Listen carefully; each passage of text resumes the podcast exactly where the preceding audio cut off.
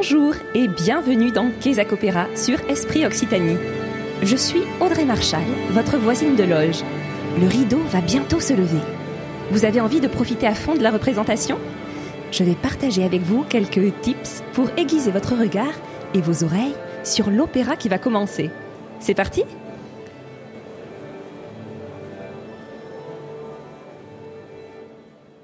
Chose promise, chose due j'ai évoqué à la fin du dernier épisode de Kézak Opéra le procédé de peinture en musique employé par Jean-Philippe Rameau, notre théoricien-compositeur des Indes galantes.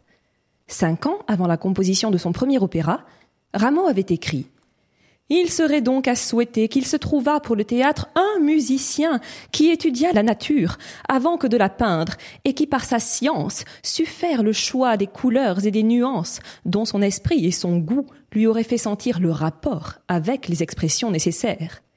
Que propose-t-il en somme?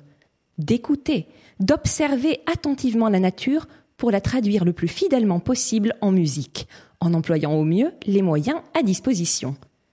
Quels sont ces moyens? Les instruments, les rythmes, l'harmonie, les nuances, les intervalles entre les notes. Ces outils sont aux compositeurs, ce que les pinceaux et les couleurs sont aux peintres. Bon, je crois que Rameau a conclu que l'on n'est jamais mieux servi que par soi-même. Oui, parce que dans Les Indes galantes, l'œuvre qui nous intéresse aujourd'hui, on voit précisément Rameau imiter la nature, grâce à des jeux d'analogie sonore. Il fait en sorte que la musique jouée par l'orchestre incarne parfaitement l'action qui se déroule sur scène, et même plus, par la force de la suggestion. Tout doit être cohérent, le texte, le visuel, la musique. Par exemple, Rameau fait annoncer par l'orchestre, parfois intégralement, la mélodie qui sera interprétée par le chanteur. Souvenez-vous de Viens Hymen. Il a aussi une idée. Toute vieille, aujourd'hui, me direz-vous, mais toute neuve au début du XVIIIe siècle. Et si l'ouverture de l'opéra annonçait l'action Tous les moyens sont bons pour Rameau. Il ose la nouveauté. Il sera par exemple, quelques années plus tard, le premier à intégrer des clarinettes à l'Opéra de Paris. Il faut savoir qu'en effet, une liberté subsiste au début du XVIIIe siècle quant à la composition des orchestres. La plupart du temps, on fait en fonction des moyens du bord, oui, bonjour, ce serait pour une représentation de Tartampion dans le salon privé de la marquise de Plume. Elle a quoi en magasin? Ah, ah, ah, ah, c'est tout. Bon, ben, on va faire avec, alors, hein à plus. Au début du XVIIIe siècle en France, l'orchestre s'italianise peu à peu dans sa composition, mais en général, il est encore composé de la façon suivante. Une partie de dessus de violon, éventuellement renforcée par des instruments avant, comme la flûte ou le hautbois, trois parties intermédiaires, haute contre de violon, taille de violon et, si l'effectif le permet, la quinte de violon. Et une partie de basse de violon. On ajoute à ces parties la basse continue, regroupant les instruments à cordes pincées comme les théorbes, les luttes, les guitares, les clavecins, mais aussi des basses de viol et l'orgue. Du coup, les compositeurs écrivent une ligne pour chacune de ces parties, mais il n'est pas vraiment précisé cinq violons, deux flûtes, un hautbois d'amour, etc. Eh bien, Rameau, lui, dès qu'il le peut, soigne particulièrement les couleurs de l'orchestre il ne laisse pas au hasard l'instrumentation, c'est-à-dire le choix des instruments pour tel ou tel morceau. Il précise bien souvent flûte, violon, hautbois. Pour peindre en musique, il y a donc les couleurs des instruments, mais on peut bien sûr s'appuyer aussi sur l'écriture musicale elle-même. Voici quelques exemples où vous allez tout de suite comprendre ce procédé d'imitation ou de figuralisme. Honnêtement, ça n'a pas été vraiment difficile d'en trouver parce que la partition des Indes galantes en est truffée. Regardons ce que l'on trouve dans le prologue. Souvenez-vous de l'hymne de Bellone qui représente la guerre, ici chanté par Jérôme Coréas.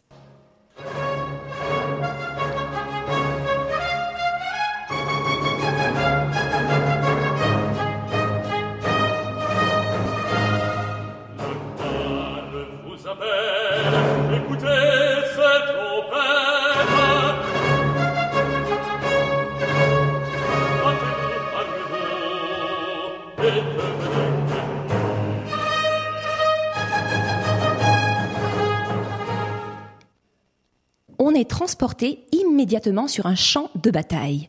Comment? Pourquoi?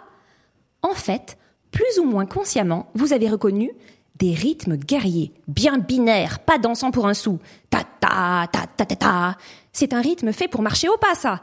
Plus détaillé que une, deux, mais l'idée, c'est la même.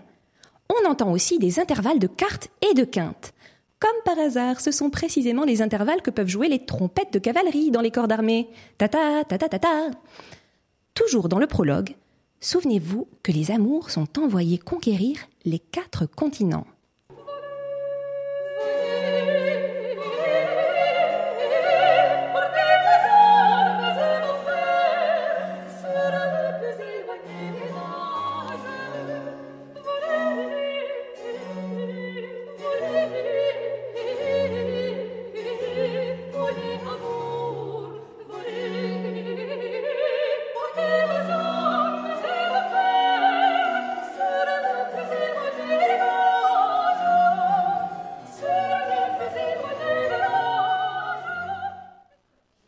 Avez senti les amours littéralement voler, planer, battre des ailes cuicui Maintenant, un extrait de l'air Musette raisonnée. Pas besoin d'en dire plus, je crois.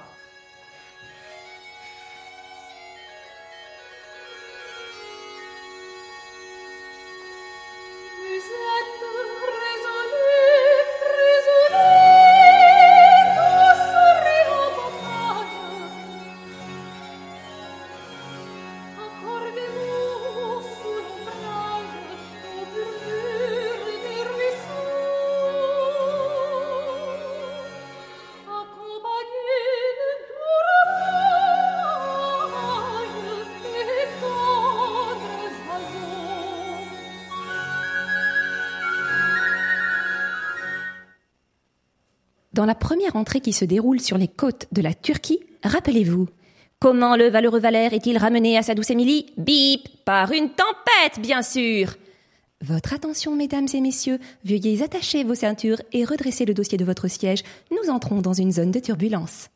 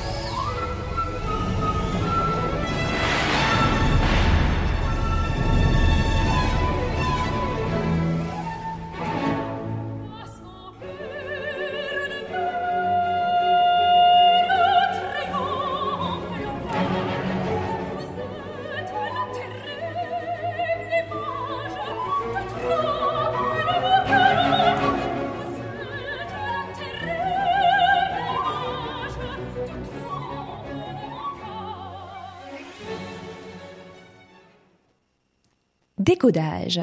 D'une part, vous avez immédiatement perçu les effets de vent et de tonnerre. Ils étaient déjà réalisés par des machineries à l'époque. Et au-delà de cela, musicalement, les cordes jouent des notes répétitives, d'abord espacées, puis de plus en plus rapprochées, martelées comme des gouttes de pluie ou de grêle, de plus en plus denses. Parallèlement à cela, on entend des flûtes, instruments à vent, évidemment. Elles jouent des gammes ascendantes, le vent siffle à nos oreilles et nous aspire vers le ciel dans de vrais tourbillons. Et à un moment, les gammes redescendent aussi, ce qui visuellement dessine de vraies vagues de notes de musique sur la partition. Je vous assure, quand on l'a sous les yeux, on voit les vagues autant qu'on les entend.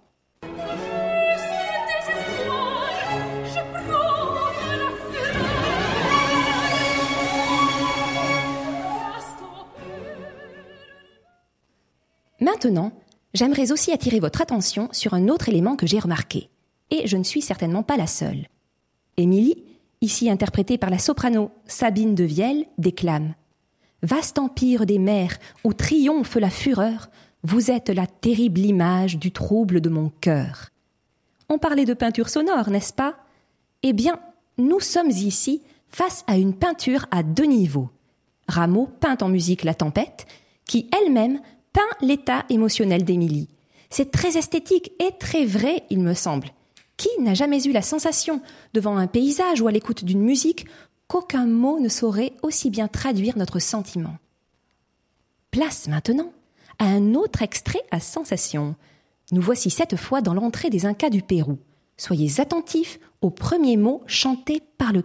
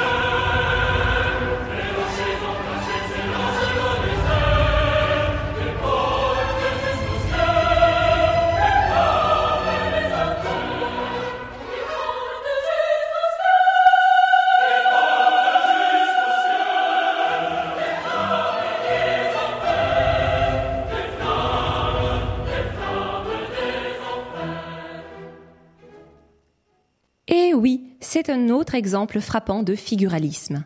Dans les abîmes est chanté sur un arpège descendant. Dans les abîmes. Peut-on illustrer plus clairement que l'on va vers les abîmes, justement? La musique est digne d'un film catastrophe. C'est méga menaçant avec ce rythme saccadé qui avance de plus en plus vite. Pour peu on se croirait dans Jurassic Park vous pouvez remarquer aussi un très net changement de mesure rythmique, un passage du binaire au ternaire qui crée une sensation d'instabilité, même si j'osais de tremblement de terre, moi. Écoutez donc.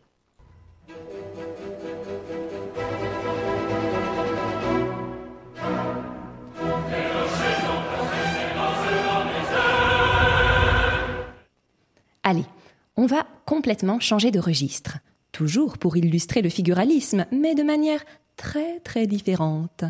Je vais vous faire écouter Tendre Amour, aussi appelé par les intimes le Quatuor des fleurs. Il se trouve dans l'entrée nommée Oh, quelle cohérence Les fleurs J'exige que vous écoutiez ou réécoutiez plus tard ce morceau au calme pour le savourer comme il se doit. Ce morceau est un bijou d'une formidable sensualité. Je vous ai parlé de quatuor, donc oui, c'est un ensemble, un morceau chanté à quatre voix solistes, ni un air soliste donc, ni un air de chœur. On est vraiment dans l'échange, dans l'intimité de l'amour. Tendre amour que pour nous ta chaîne dure à jamais. Soyez attentifs. Vous allez entendre, par exemple au tout début, lorsque la basse descendante contraste avec la voix de Takmas, de subtiles dissonances. En musique, on appelle cela aussi des frottements. Tiens, quand on y pense, est-ce que cela ne figurerait pas parfaitement le contact entre les corps des amants? Par ailleurs, vous allez remarquer que les motifs mélodiques repris successivement s'enlacent, eux aussi comme des amants. Enfin, cet entrelacement de motifs cycliques vient créer musicalement les maillons de la chaîne de l'amour. Comme les voix se passent inlassablement le relais, par entrées successives, on a réellement la sensation de l'éternel, d'un amour qui dure à jamais. Allez, je laisse la musique vous convaincre dans cette très belle version des Arts florissants dirigée par William Christie.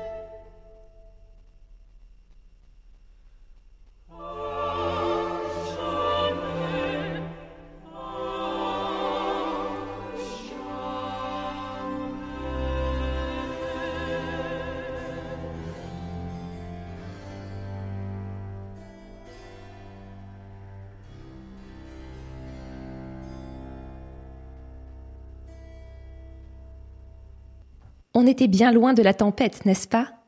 Restons dans le jardin avec un extrait interprété par Noémie Rime qui évoque avec la métaphore du léger papillon l'inconstance des corps et des cœurs.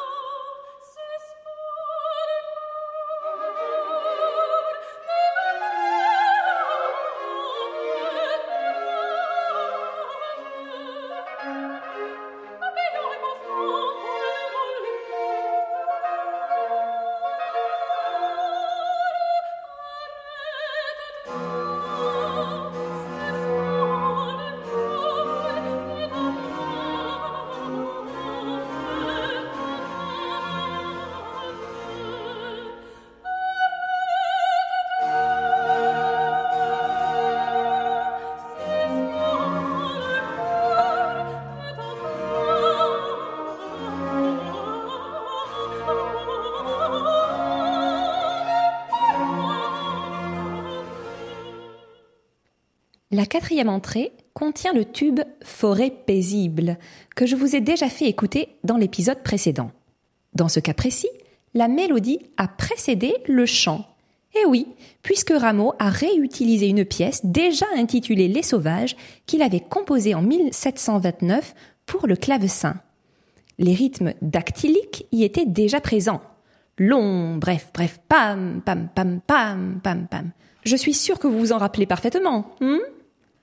Bon, je suis très sympa, donc je vous offre un petit rafraîchissement. De mémoire, naturellement.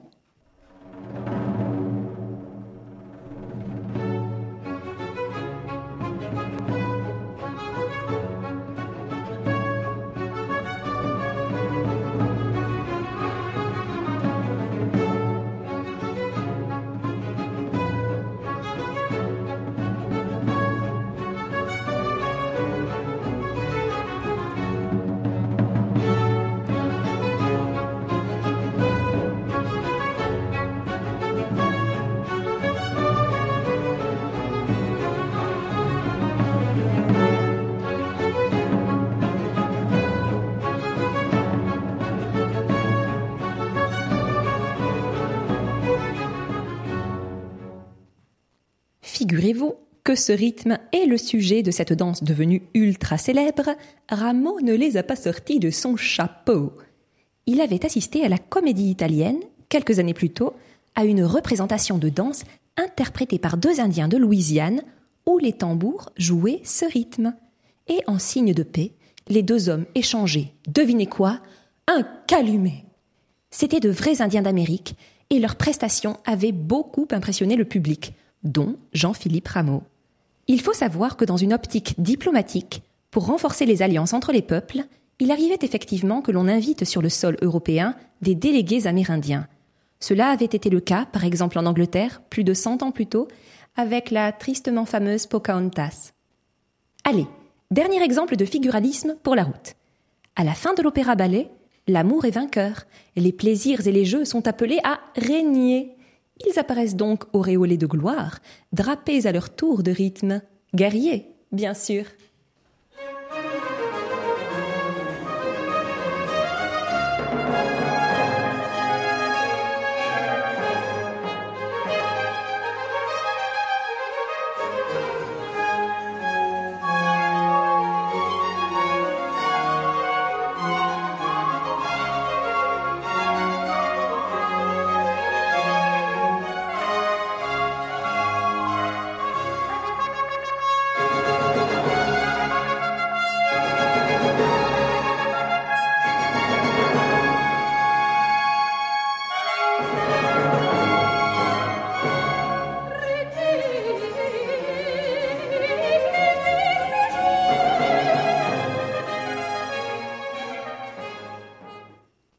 Vous avez vu, avec cette série non exhaustive d'exemples, combien la partition des Indes regorge de figuralisme.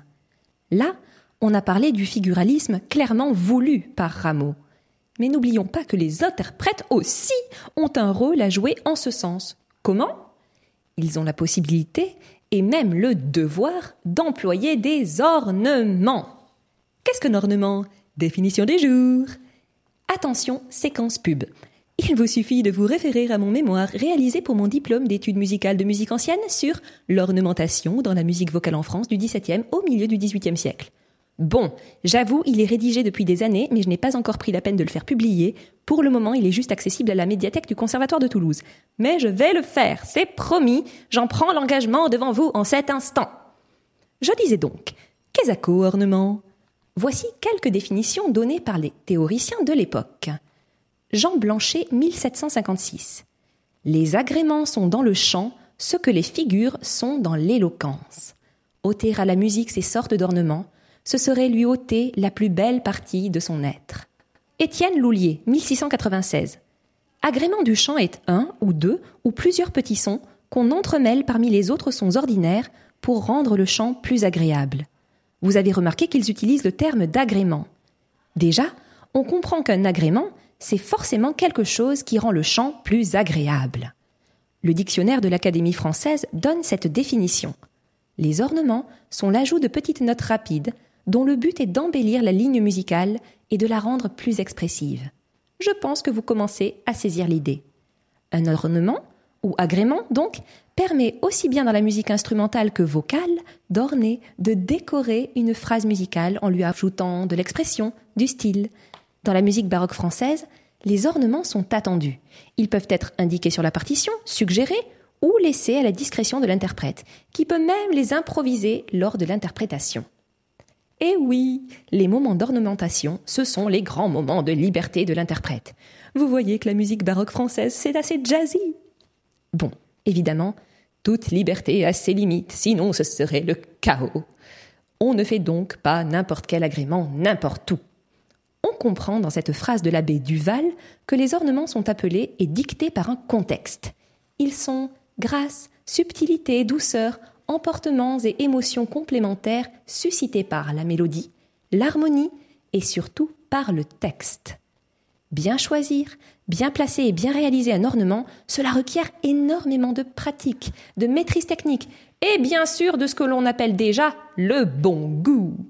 Juste pour le plaisir, je vous propose de voyager dans le passé avec les noms évocateurs des ornements les plus employés dans la musique vocale, selon Michel Pignolet de Montéclair. Je le cite. Il y a 18 agréments principaux dans le chant, à savoir le coulé, le port de voix, la chute, l'accent, le tremblement, le pincé, le flatté, le balancement, le tour de gosier, le passage, la diminution, la coulade, le trait, le son filé, le son enflé, le son diminué, le son glissé et le sanglot. Je vous propose d'écouter le ténor Jean-Paul Fouchécourt dans cet air charmant, délicatement orné, extrait des Indes galantes.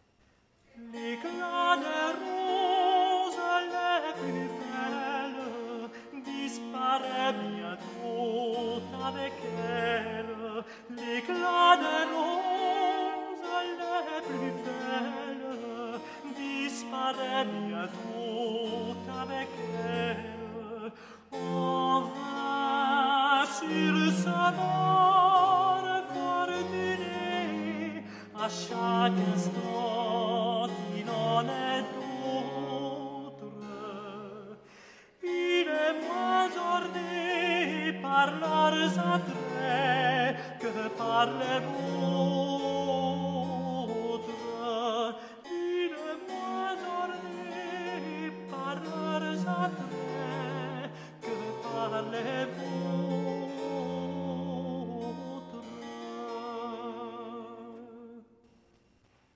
S'il avait chanté la fin, si j'ose dire, tout tenu, cela aurait donné. Que parlez-vous Sur la partition, sur vos, le tremblement est indiqué, donc impératif. Ça donnerait au minimum ça. Que parlez-vous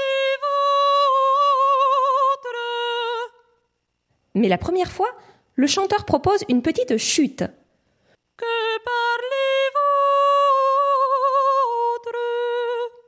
Et la seconde fois, il nous propose un tour de gosier complet.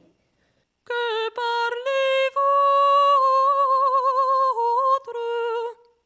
Comme ces ornements étaient souvent laissés à la discrétion des interprètes, je vous ai dit qu'il leur conférait beaucoup de liberté, voire trop, se dirent les compositeurs, exaspérés, qui parfois ne reconnaissaient plus leurs œuvres tant elles étaient librement agrémentées par les chanteurs ou instrumentistes soucieux de se mettre en valeur. Donc ces ornements, petit à petit, ont été, pour une part, interdits aux endroits voulus sobres par les compositeurs, et pour l'autre part, écrits en toutes notes sur la partition aux endroits souhaités. Dès la période classique, mis à part les cadences finales de certains airs brillants, 99% de la partition est écrite et en quelque sorte imposée aux interprètes. Attention, cela ne veut pas dire que les ornements ont complètement disparu. Simplement, leur emploi a été fortement limité et réservé à certains points précis de la partition. Ce que je trouve très très drôle, c'est que l'on retrouve aujourd'hui énormément de ces ornements dans la musique actuelle, notamment des dérivés du coulé et du port de voix, à nouveau employés librement. Kezako coulé sur cœur.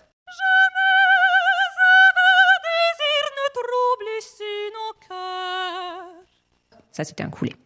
Kezako port de voix sur zi. Paisible. En fait, le fait d'orner une phrase simple, ça se retrouve tout le temps maintenant. And I will always love you. La partition toute nue, ça ferait And I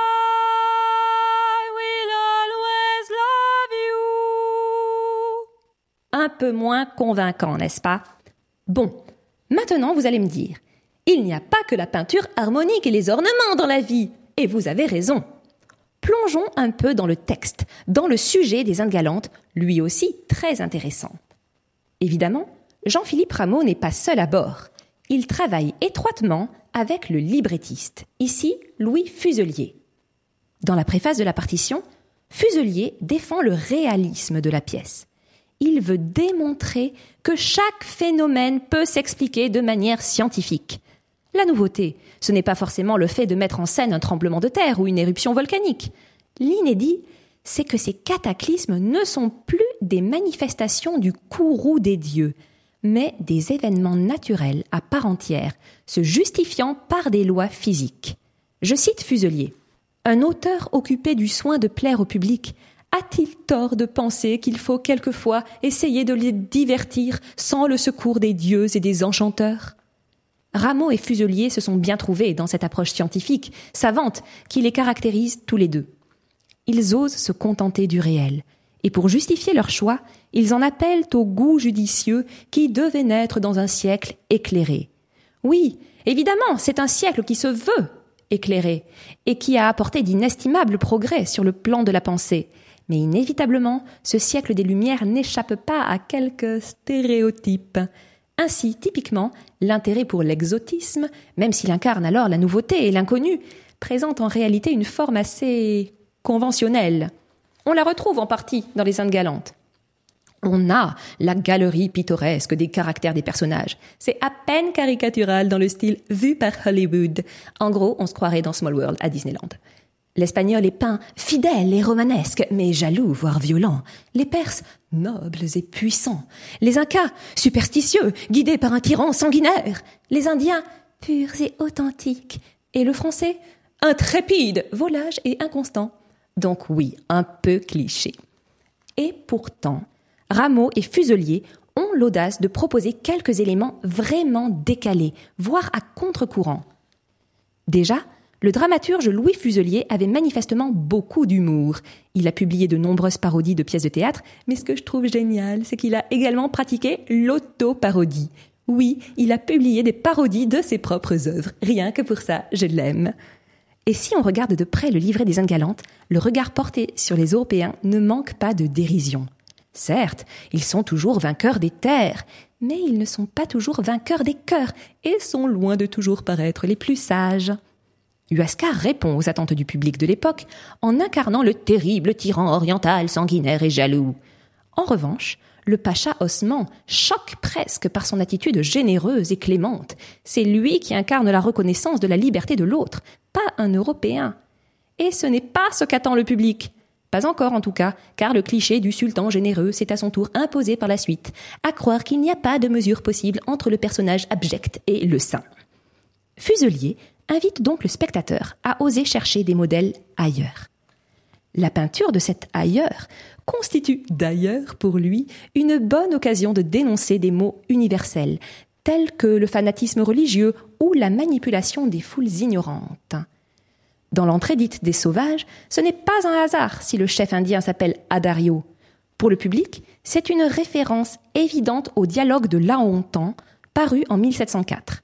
Dans cette œuvre littéraire, l'auteur affirme avoir retranscrit ces échanges, probablement un peu remaniés quand même, avec le chef Huron Kondiaronk, rencontré lors d'une campagne au Canada.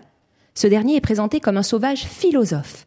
Il vante l'égalité sociale, née de l'absence de propriété privée au sein de son peuple, tout en fustigeant l'argent et la religion. Or, dans les dialogues de la Hontan, comme dans les Indes galantes, ce chef indien porte le nom de Adario. Coïncidence? Non, je ne crois pas. Ces mêmes terres lointaines offrent également à Rameau un merveilleux prétexte pour ses audaces musicales. Par exemple, le rythme de la danse du calumet de la paix, dont on a parlé plus tôt, est déstabilisant pour le public. C'est aussi le cas de l'emploi du chromatisme.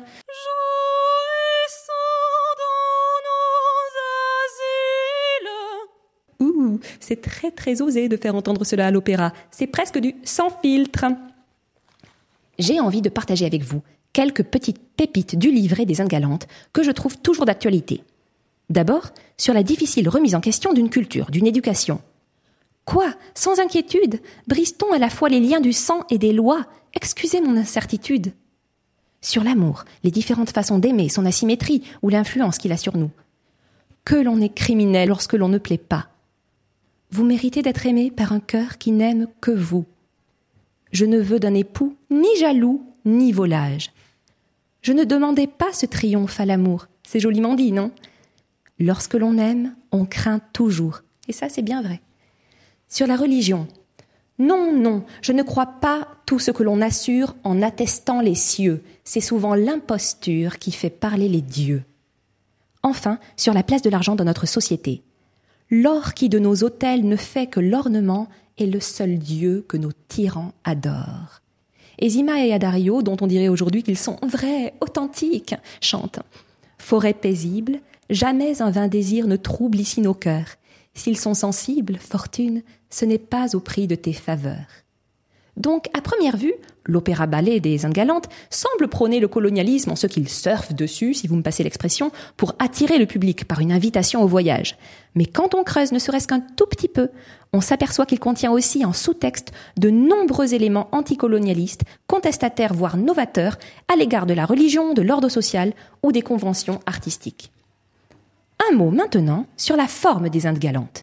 Vous vous souvenez que ce n'est pas une tragédie lyrique, comme le premier opéra de Rameau, mais un ballet héroïque. On utilise aujourd'hui le terme d'opéra-ballet. Les Indes galantes avaient pour tout premier titre Les Victoires galantes.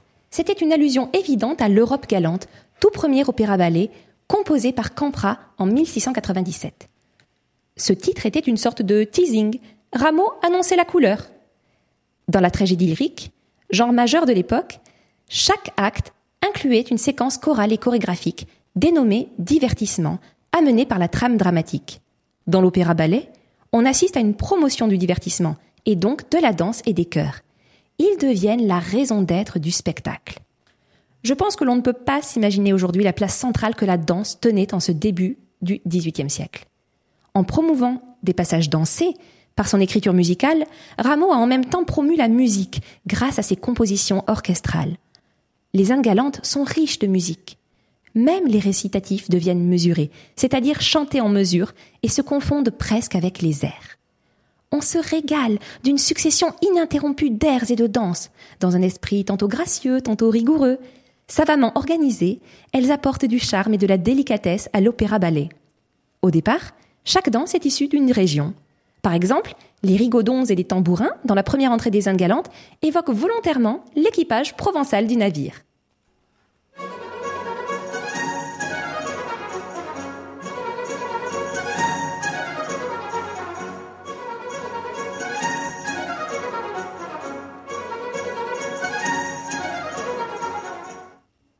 La gavotte est une danse originaire du Gap, au sud des Alpes.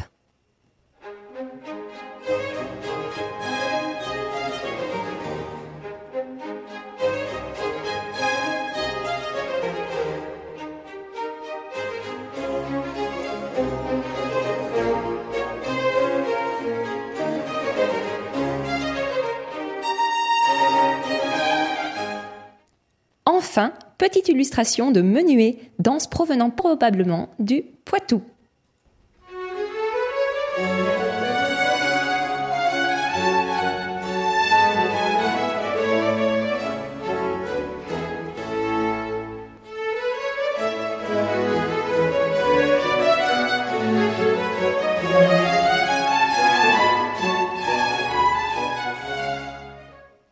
De la danse, encore de la danse, et pourtant, non, nous ne sommes pas non plus dans la comédie-ballet.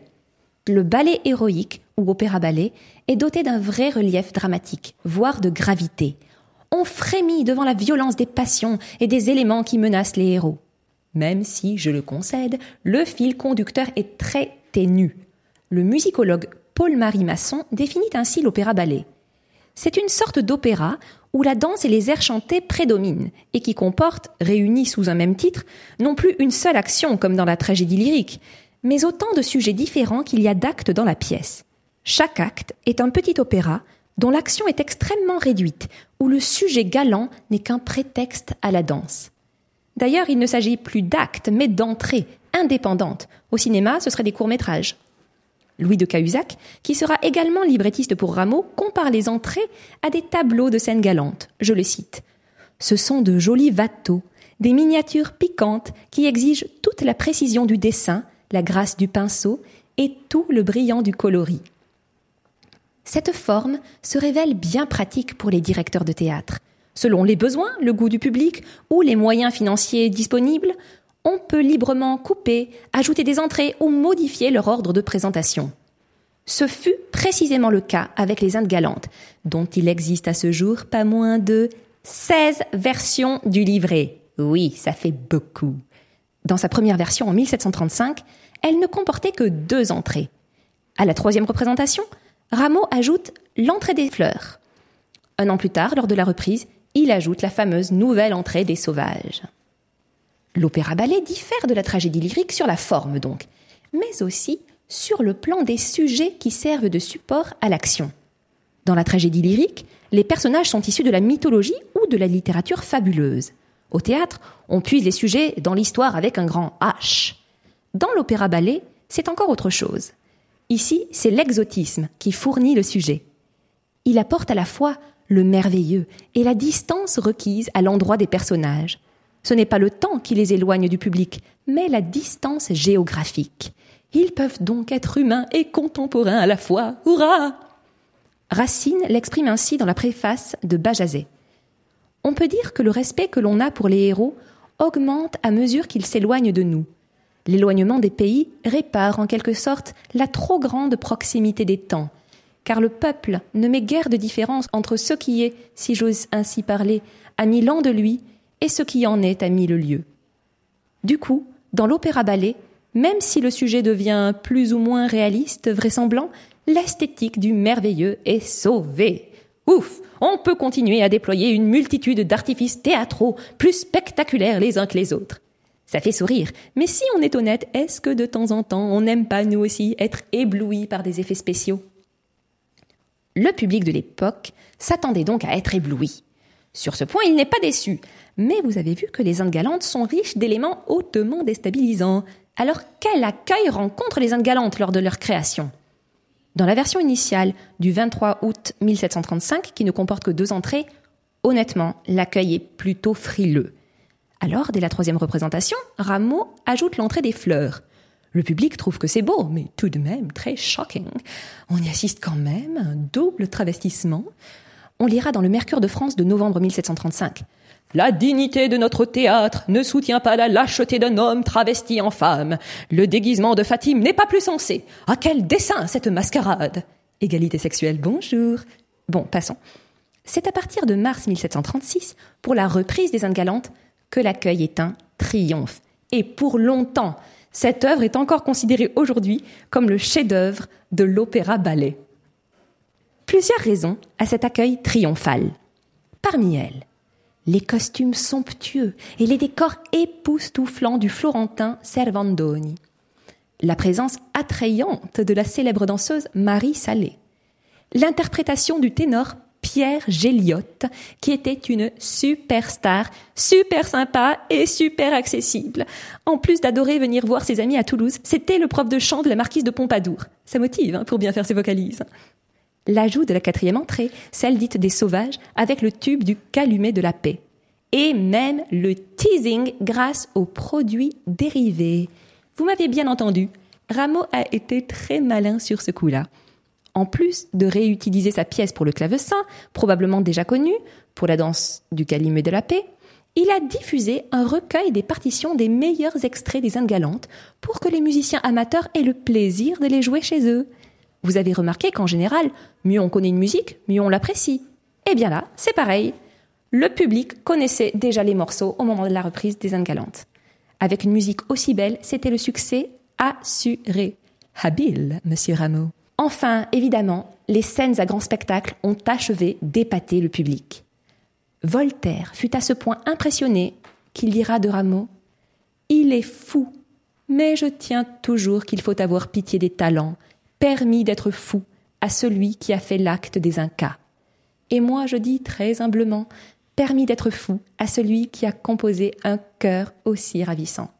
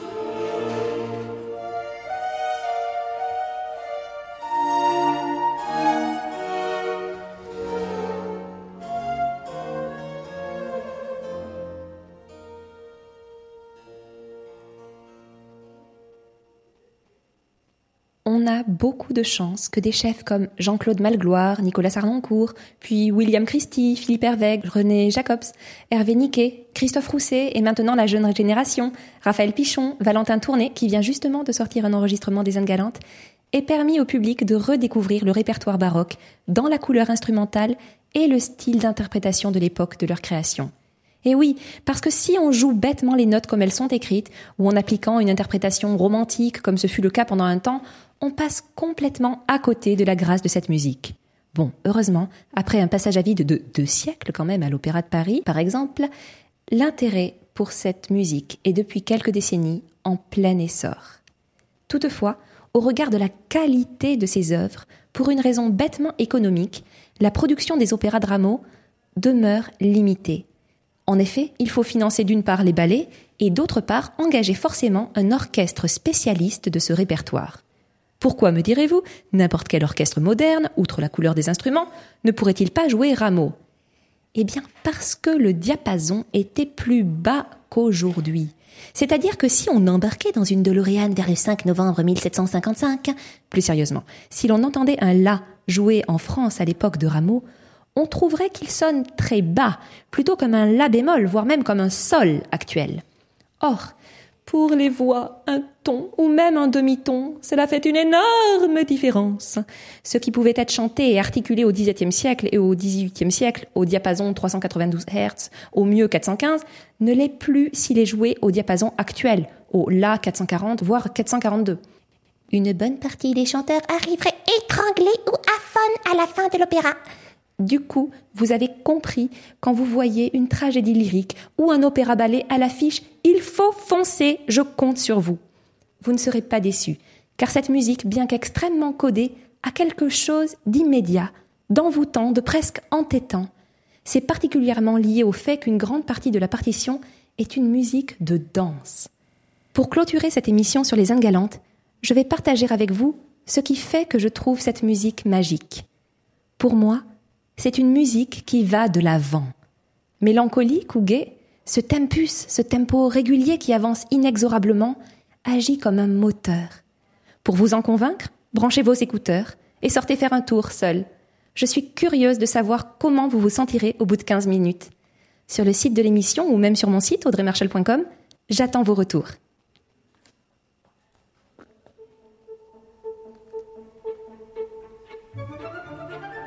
C'est la fin de cette émission.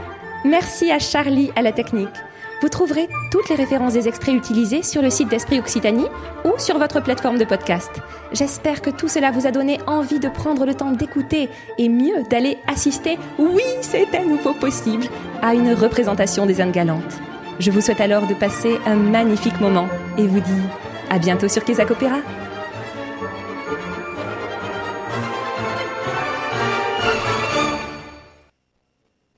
Je vous laisse maintenant écouter la pièce initiale de clavecin ayant inspiré Forêt paisible, interprétée par Jean Rondeau, puis une fameuse chanson que vous connaissez par cœur, oui, oui, mais dont vous ne saviez peut-être pas qu'elle a été composée par notre cher Jean-Philippe Rameau, bien sûr.